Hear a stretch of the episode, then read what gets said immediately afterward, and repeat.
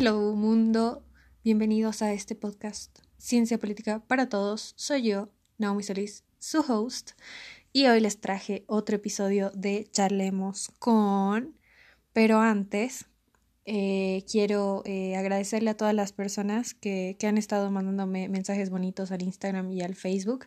Está todavía nuevo el programa, pero estoy muy feliz con el apoyo y con el crecimiento de las reproducciones también y espero que cuando pase toda esta situación eh, los charlando con sean eh, un poco más dinámicos y, mejore su calidad porque bueno por la situación de ahora también eh, todo lo estamos grabando en línea y a veces el internet o el micrófono de la otra persona está haciendo que hayan unos desniveles pero igual agradezco mucho su paciencia y el ánimo que le están dando a este podcast.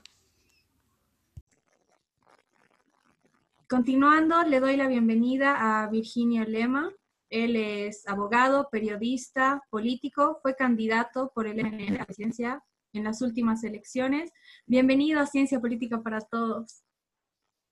Muchísimas gracias, una alegría estar acá esta mañana contigo, dispuesto ahí a las preguntas que tengas para que podamos desarrollarlas.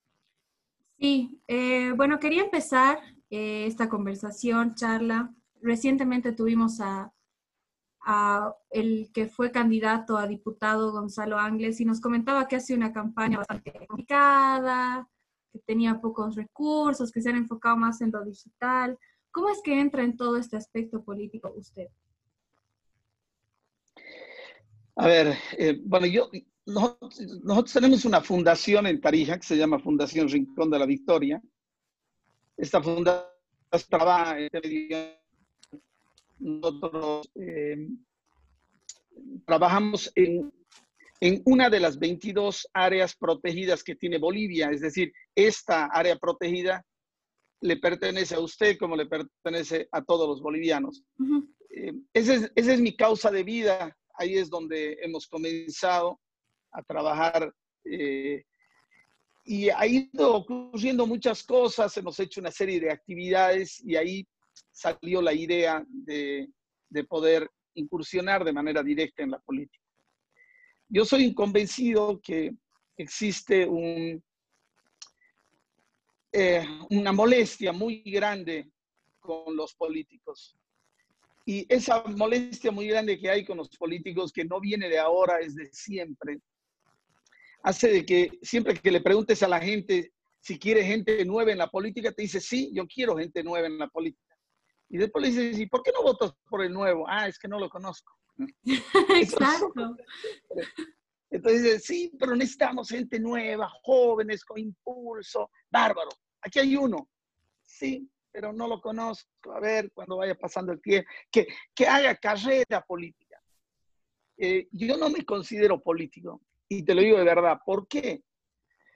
Aunque discuto esto mucho con mis hijos. Mis hijos, ni si eres político, ¿no? Pues, yo no vivo de la política. Yo nunca he vivido por, yo nunca he vivido de la política Nunca he vivido de la política. Eh, y por lo tanto no me considero un político. Político creo que es la persona que vive la política. Otra cosa es eh, lo que nosotros hacemos. Yo hago activismo en todos los campos, pero bueno, he sido candidato a presidente y por lo tanto he hecho política, aunque nunca haya vivido la política. Es verdad lo que dice Gonzalo, han tenido recursos, nunca la gente por campaña, pues que necesitamos la política. La de verdad se, se convierta en un servicio. Yo siempre he dicho, los servidores públicos, eh, personas a las cuales nosotros le pagamos su sueldo para que hagan algo a favor de todos, un servicio público. Por eso es que eres servidor público. Eh, creo que los servidores públicos deberían ser las personas que amen.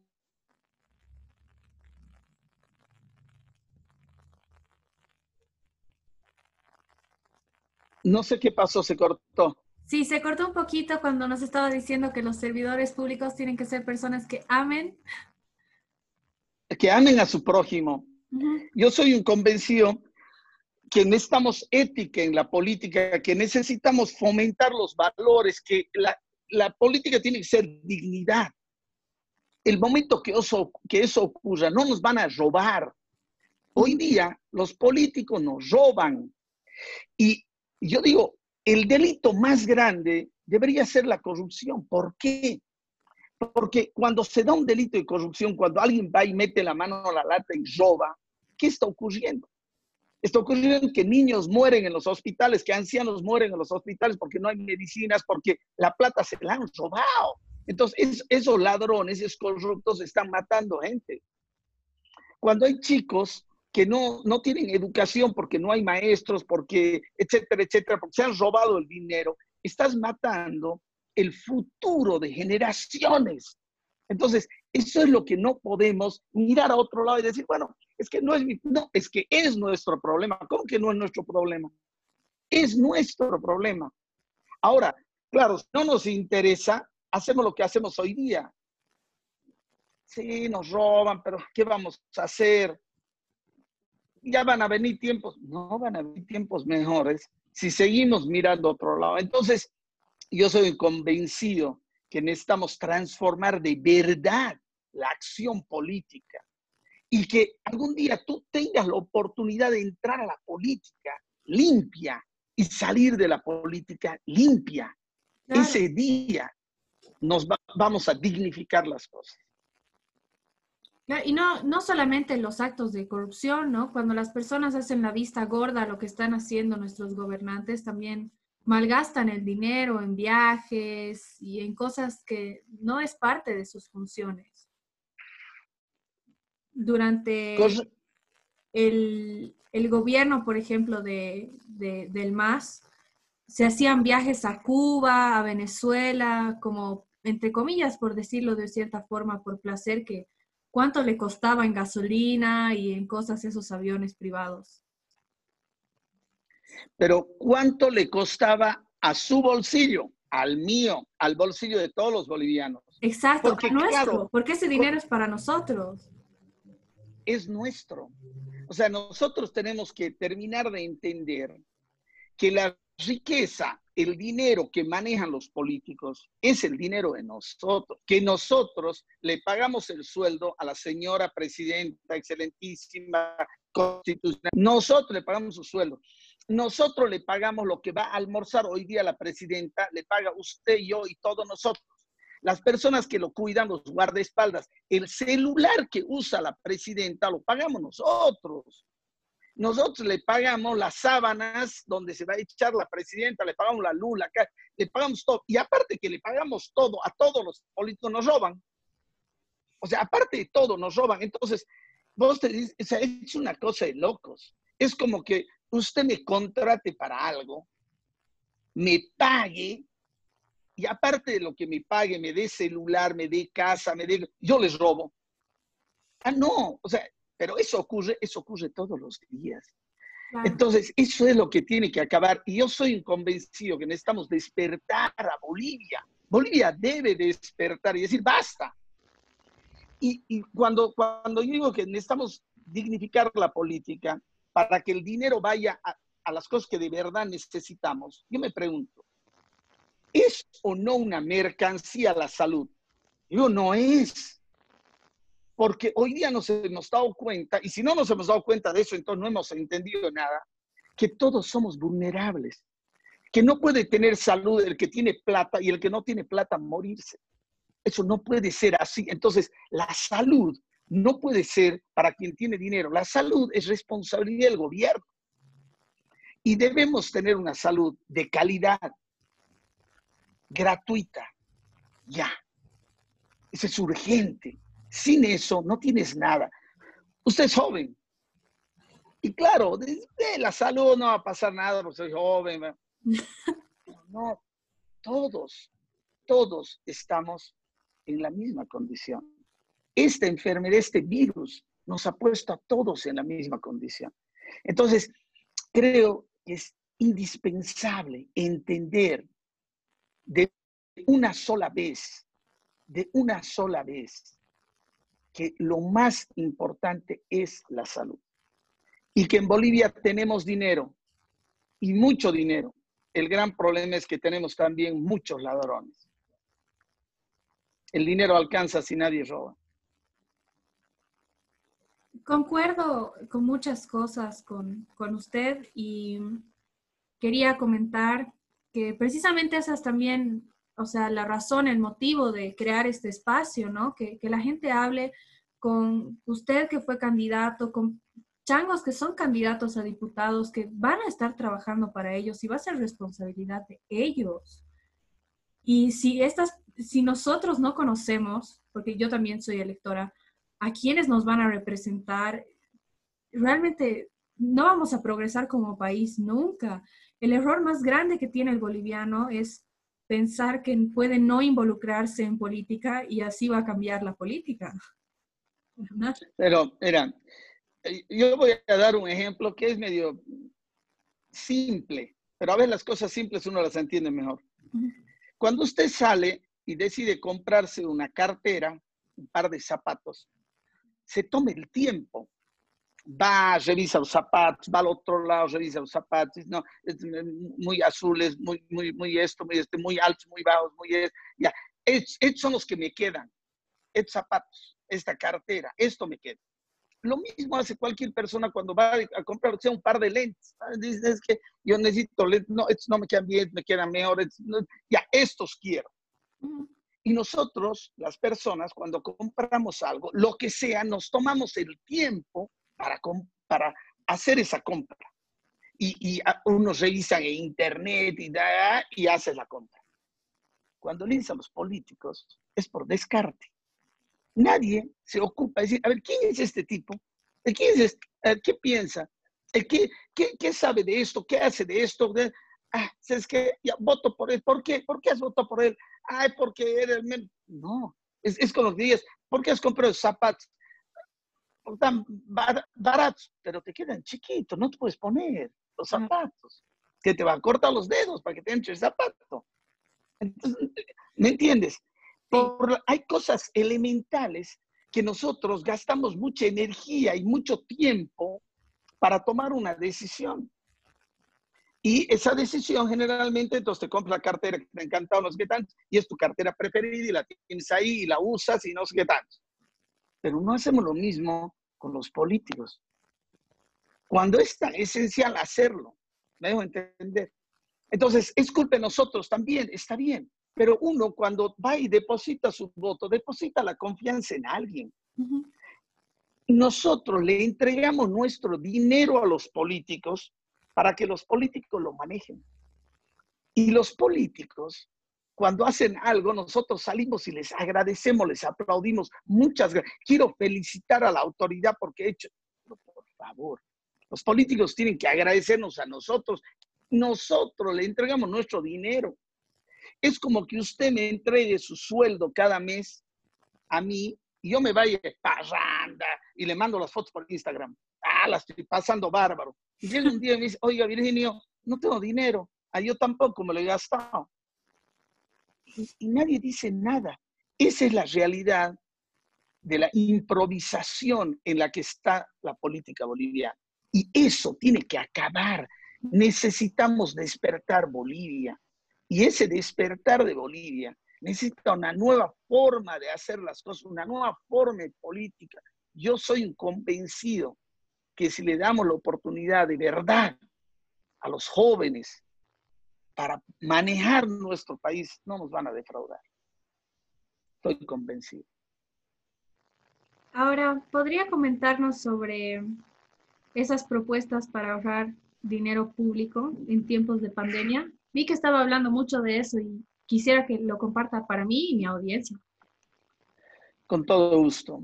He hecho cinco propuestas que las he llamado para ahorrar dinero, pero en realidad no, es que vas a ahorrar plata para, para guardar el dinero, sino es no gastar mal para después invertirlas bien.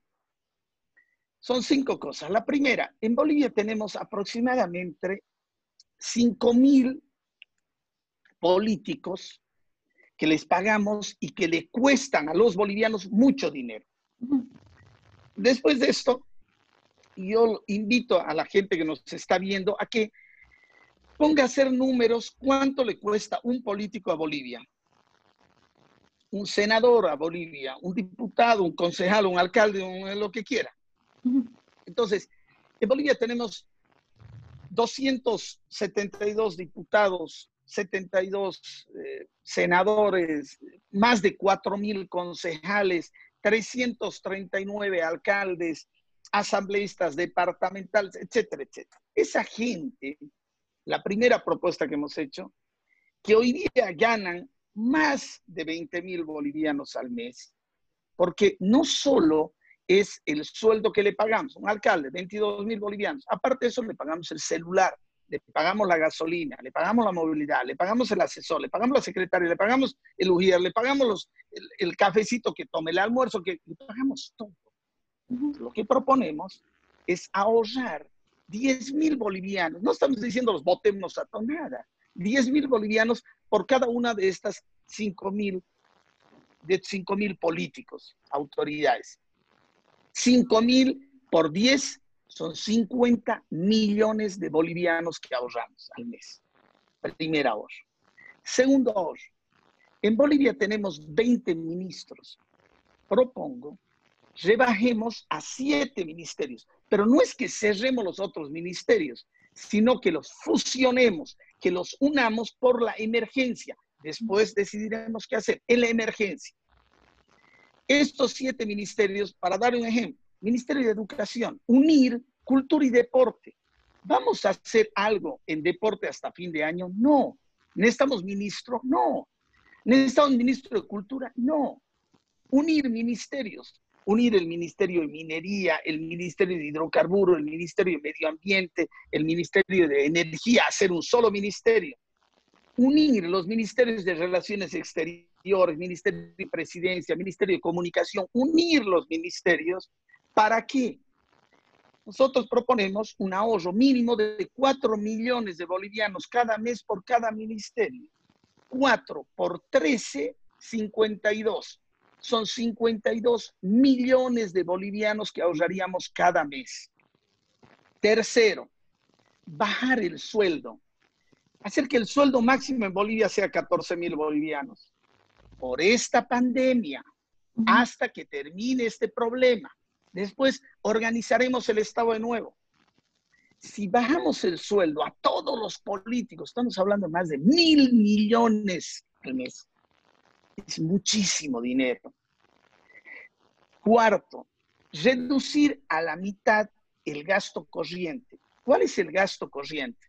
El gasto del celular, del viático, del pasaje, de la gasolina, de la caja chica, de reducir a la mitad. El, proyecto es, más o menos ahorraríamos 100 millones de bolivianos cada mes acabar con la, por quinto, la quinta propuesta, acabar por toda la publicidad gubernamental, toda, cero publicidad. Hoy día usted entra a YouTube y la va a ver a la presidenta en YouTube. ¿Quién paga eso? Usted y yo pagamos. ¿Por qué? Entre a Instagram, la presidenta en Instagram, entre a Facebook, entra a todas las redes. ¿Por qué tenemos que pagar esto los bolivianos? Si le hemos pedido tanto al anterior gobierno que baje y que pare el, el despilfarro, y ahora el despilfarro es mayor. Esto es una locura. Entonces, lo que nosotros proponemos es un ahorro aproximado entre 1.300 y 1.400 millones de bolivianos cada mes. Eso en dólares significa casi 200 millones de dólares cada mes. No necesitamos prestarnos plata. No necesitamos prestarnos plata. No necesitamos endeudarnos. El dinero hay. Lo que pasa es de que está en el bolsillo equivocado. Está en el bolsillo de los políticos y tiene que estar en el bolsillo de la gente. Sí, y, y, más ahora, si ahorráramos esa cantidad de plata, podríamos pagar deudas que tiene Bolivia, se podría financiar tal vez mejor los bonos, eh, wow, es una cantidad de plata increíble. Podría sacar de la pobreza es, nuestro país. Esa es la realidad. El gran problema, de nuevo, no es que seamos pobres. El problema es que usamos malos recursos. E, es lo mismo que usted tenga un sueldo, no sé, 10 mil bolivianos, y todas las noches, papá, para, papá, papá, fiesta, viajes. Entonces llega a fin de, a fin de mes y, y, la plata para pagar el colegio de los chicos no, no tengo. Y la plata para pagar salud no, no tengo. Y la plata para alimentos no tengo. Entonces, hoy día nos farreamos el dinero los bolivianos. Yo, y no, no, es por entrar a la cosa pequeña, no tengo nada contra la presidenta, pero que la hija de la presidenta se suba con unos amigos y dice que se vaya a un hotel, sea, a la chiquitanía, en avión, el avión de todos, para llevar los análisis de Tarija, Sucre, Potosí, Beni, Pando, no tienes avión para llevar los análisis, los tienes que llevar por tierra. Entonces, algo está mal, o muchas cosas están mal, ya basta. Yo creo que está de buen tamaño y creo que todos estamos cansados del despilfarro de los recursos de todos y tenemos que actuar, no nos quedemos callados. Ahora, coménteme, Virginia, usted va a, usted sigue siendo militante del MNF, imagino, sigue activo.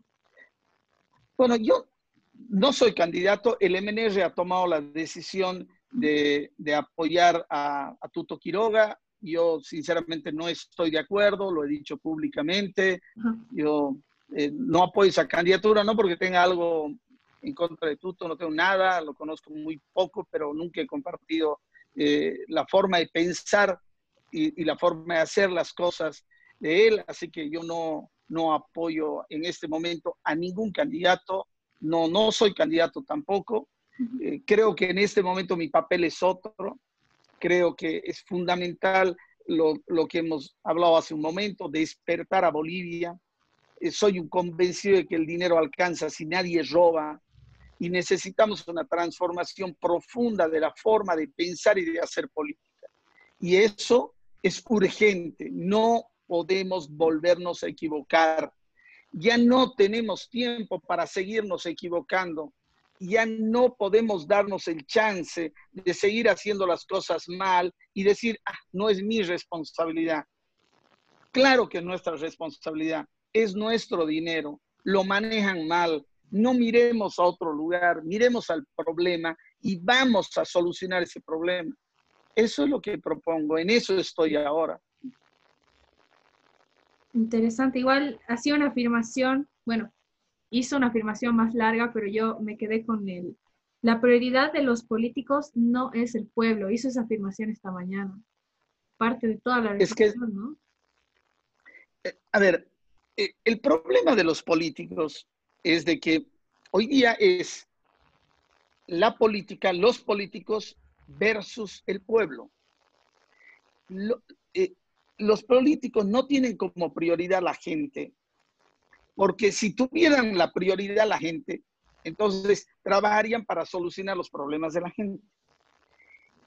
El tema de salud, tenemos que entender que no es una mercancía. La salud no es para ganar dinero. La salud es para entregarle vida a una persona. Yo tengo la certeza de que si cualquier persona en su casa o cercana a usted se enferma, le aseguro que vende el celular, el reloj, la, la casa, el auto, lo que sea para solucionar ese problema de salud. Es así. Eso haríamos todos. ¿Y por qué no hace lo mismo el gobierno? si supuestamente es el, son los padres de la patria, historia. Y si ellos manejan nuestro dinero, ¿por qué no ponen el dinero al, al problema más grave que tenemos los bolivianos, que es la salud? Yo voy a dar solamente un dato. En Bolivia, el promedio que se gasta en salud son 7 dólares, 50 bolivianos por persona.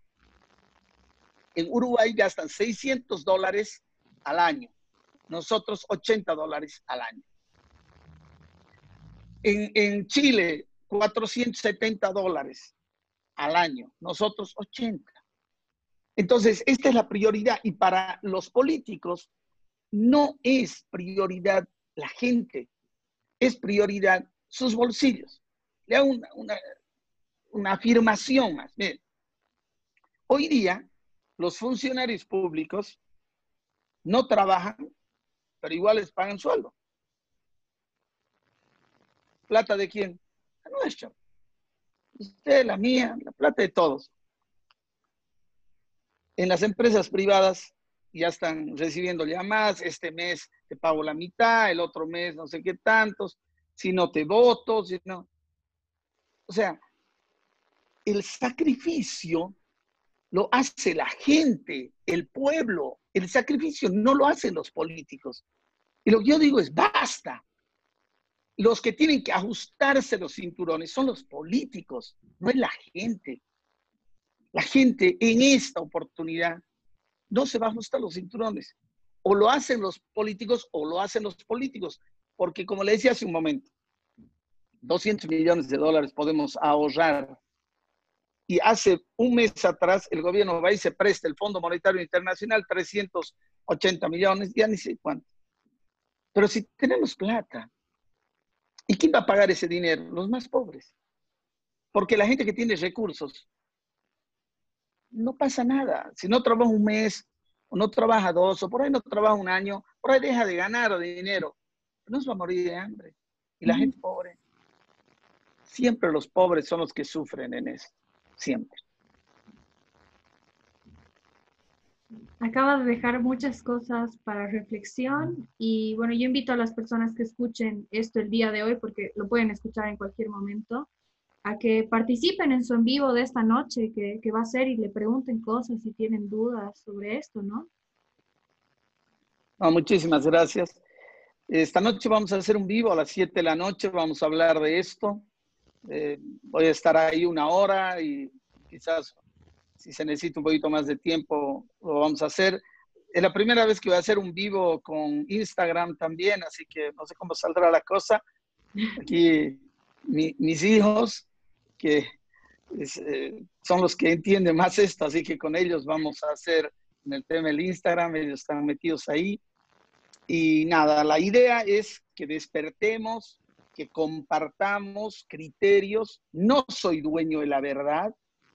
Eh, a mí me gusta mucho confrontar las ideas. Creo que está bien no estar de acuerdo en algo, pero lo digamos con respeto, con altura, pero lo digamos. Es que no estoy de acuerdo contigo. Yo creo que los políticos deberían ganar más de lo que ganan. Bueno, hay gente que cree de que los políticos en Bolivia ganan muy poco, que si ganaran más, robarían menos.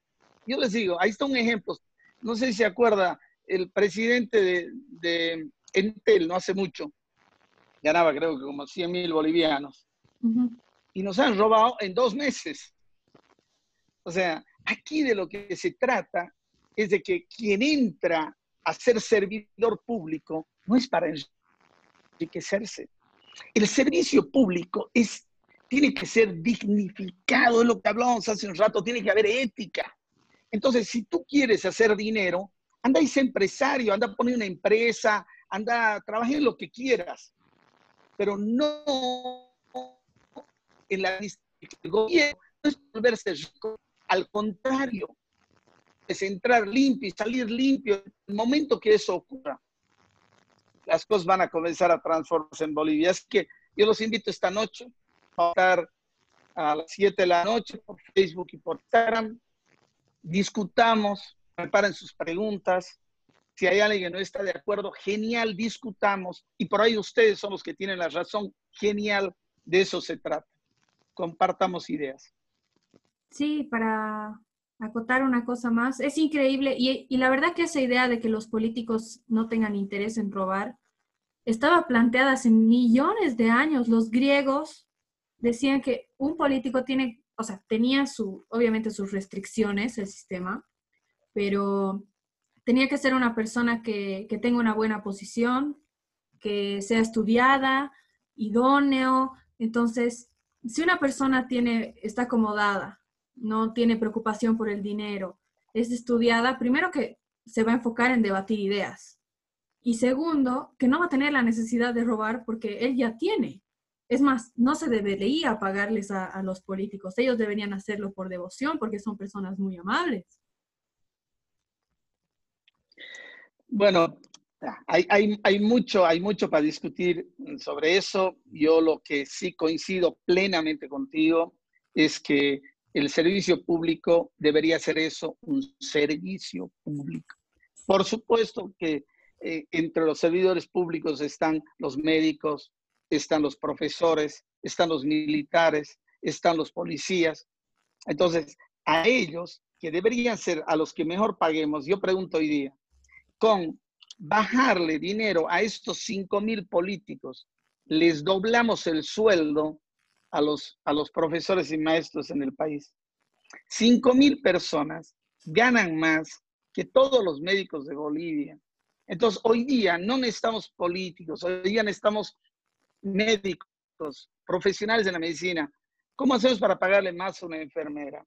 Una mujer, la mujer que ha muerto, la enfermera que ha muerto en, Santa Cruz. ¿Quién? Tres hijas. ¿Quién se va a hacer cargo de ellos? El gobierno, el Estado, los bolivianos, debería hacernos, ¿verdad? Entregarles a esas niñas por lo menos un futuro. Su madre ha dado su vida por servirnos.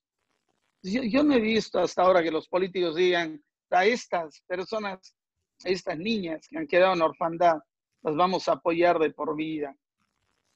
Entonces, de nuevo, volvemos al principio. ¿Hay dinero? Hay. ¿El dinero dónde está? En, los bolsillos equivocados. Entonces, ¿hay la posibilidad de cambiar esto? Hay. ¿Y cuál es? Primero despertemos, sepamos lo que está ocurriendo, sepamos los números y sepamos la cantidad de dinero que gastan en nuestro nombre. Yo les daba solamente algunos datos un embajador, el embajador de Bolivia en Francia, gana casi 20 mil dólares. Entonces, ¿cómo es eso? Si usted tuviera tres hijos y a uno lo manda a Francia a vivir con todo, y los otros dos están muriendo de hambre aquí, no tienen salud, ¿le parecería correcto? Es mejor traerlo y decirse, es que esta es nuestra realidad. Hay gente que dice, no, es que está bien la relación. A Bolivia nos tienen que ver, ¿qué? vamos a gastar más de lo que tenemos, mostrar algo de lo que no somos, mentirnos a nosotros mismos, es decir, el, las, perdón, la, la embajada y los consulados en Estados Unidos le cuestan a Bolivia 250 mil dólares al mes. Al mes. Entonces, está mal. Paren el despilfarro yo, yo, entiendo la política desde, otra, desde otro ámbito. Esto es servicio público. Súper. Muchísimas gracias por todas las ideas, por la reflexión, por haberse tomado el tiempo. Lo he esperado gustoso también. Muchas gracias, perdón. Así que nada, no, yo, yo estoy dispuesto el momento que quiera. Muchísimas gracias. Ojalá que puedas conectar esta noche y, podemos conversar allá también. Así que nada, muchísimas gracias. Muchas gracias. Y con eso damos por finalizado este episodio. No se olviden que esta noche Virginio Lema va a estar haciendo un envío en su Facebook y en su Instagram, como ya nos comentó, para contestar preguntas. Y nada, la invitación está hecha y nos vemos en un próximo episodio. Estén bien, que les haya servido, que reflexionen y nos vemos.